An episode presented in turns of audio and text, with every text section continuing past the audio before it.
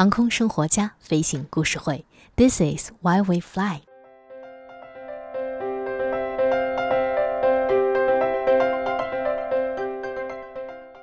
Hello，飞行故事会的小耳朵们，大家好，我是你们的老朋友竹宝。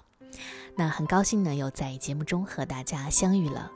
忙碌的一周又要开始了，我们的飞行故事会呢，也将继续陪伴大家。很感谢大家一路以来的支持。二零零九年的一月十五日，全美航空公司的一架 A 三二零飞机在哈德逊河上降落。什么时候 A 三二零也能在河上降落了？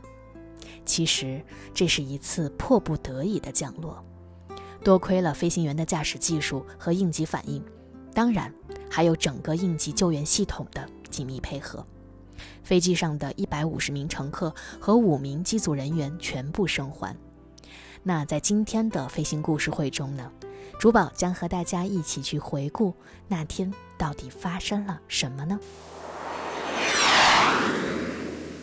全美航空公司的幺五四九航班，计划在二零零九年的一月十五日的下午，从纽约的拉瓜迪亚到北卡罗来纳州的夏洛特。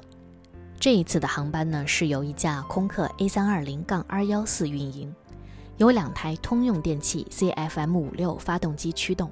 这是在一九九九年八月交付给全美航空公司的新产品。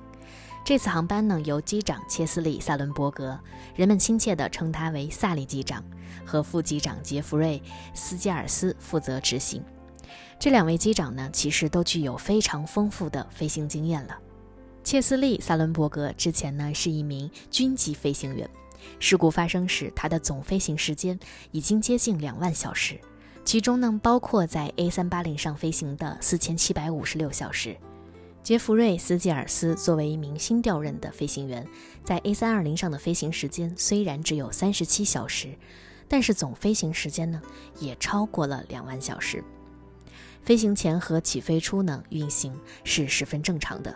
在爬升的初期，飞机撞上了一群鸟，最后呢证实是加拿大雁，因此明显的遮住了飞行员挡风玻璃上的视野。和大雁相撞时，这架飞机约近三千英尺高，距离机场约四点五英里。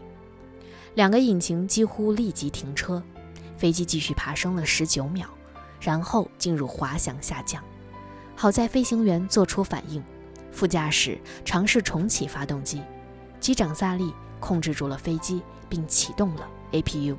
在鸟击事件发生的二十二秒后，萨利机长应急呼叫：“这是被鸟群袭击的仙人掌幺五三九，两个引擎都失去了推力，我们要返回拉瓜迪亚。”对于飞机和发动机来说，鸟击是一种风险，但这种风险呢是经过充分测试准备的。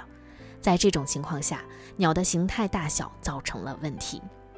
萨伦伯格呢最初请求返回拉瓜迪亚，两位飞行员很快意识到无法实现，并请求在新泽西泰特伯勒机场降落。一号跑道可以落地，但很快发现飞往新泽西机场也不可能，最终只能降落在哈德逊。在这里呢，跟大家推荐一部电影，叫做《萨利机长》。电影呢更加生动地记录了当时的情况。来更好地了解飞机上发生了什么，以及飞行员是如何做出反应的。这段广播音频呢是在调查结束后发布的，它展示了空管人员和机组人员的专业水平。下午三点三十一分，飞机在仅九百英尺的高空飞过乔治华盛顿大桥后落入哈德逊河。这次飞行持续了约五分钟。一般情况下，这种无动力的水上降落是极其危险的。这次成功的迫降，于是就成就了哈德逊河上的奇迹了。虽然制造商和监管机构制定了水上降落或水上迫降的程序，但是呢，在实际的情况中，这样的情况是很少发生的。乘客呢被疏散到机翼和紧急滑梯上，由于水进入到机身，因为机舱的后门打开呢，以及着陆时机身受到了损害，所以疏散的工作受到了阻碍。飞机设备在疏散乘客中发挥了极大的作用。好在飞机上有足够的救生衣，出口滑梯呢也可以拆卸下来用作救生筏。这次迫降事件全员生还，其实呢还离不开及时有效的应急救援系统发挥的作用。收到航班遇险情报之后呢，有几艘船靠近迫降处，直接驶去协助。两艘纽约水上渡船最先到达，并立即开始搭载乘客，包括海岸的警卫队在内的其他人紧随其后。紧急救援人员也在岸边集合。到了下午三点五十五分，也就是水上迫降后的二十四分钟，所有乘客都被从飞机上带离水面。要知道，那是一个冬天。哈德逊河里的水是非常寒冷的，如果不是快速的营救得以实施，情况可能会不堪设想。事故发生后呢，美国国家运输安全委员会进行了全面的调查，这涉及到事故和水上迫降的所有驾驶和技术方面的事宜，并提出了几项改进建议。如果你感兴趣呢，也可以联系我们获得完整的报告。其实从飞行员的角度上来说呢，以下包括一些极为重要的调查和结论，比如有大量的飞行模拟器重现了这次飞行，这些模拟呢都聚焦在返回拉瓜迪亚或者转飞泰特伯勒的可能性上。这个重要的问题呢是驾驶员的反应和思考时间，立即转向机场的模拟测试在一定程度上是成功的。但是如果加入反应延迟时间，就不一定成功了。所以呢，调查得出来的结论呢是萨伦伯格的决定是正确的。事实证明，提前启动 APU 在水上迫降后期至关重要，因为呢，它维持了所有系统的电力。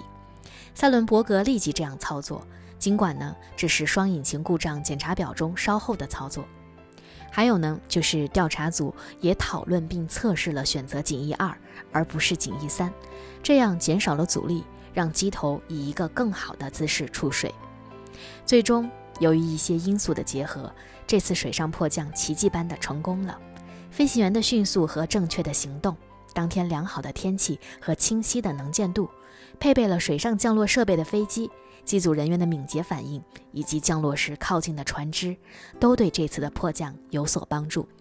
那么，按照事故发生后的惯例呢？调查人员提出了进一步安全改进的建议。美国国家运输安全委员会在报告中提出了三十四条建议。同样啊，感兴趣的朋友们可以找我们阅读报告的全文。比如说，更改鸟机测试和引擎认证。当然，A 三二零和它的引擎呢都经过了鸟击测试，应该能够经得起严重的鸟击。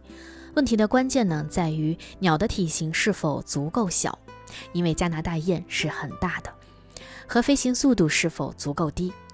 调查发现，每台发动机都至少吸入了两只鸟，它们的体型造成的损坏足以使发动机难以重新启动。在飞机上进一步开发并实施相关技术，以减少鸟击的可能性，这也是建议之一。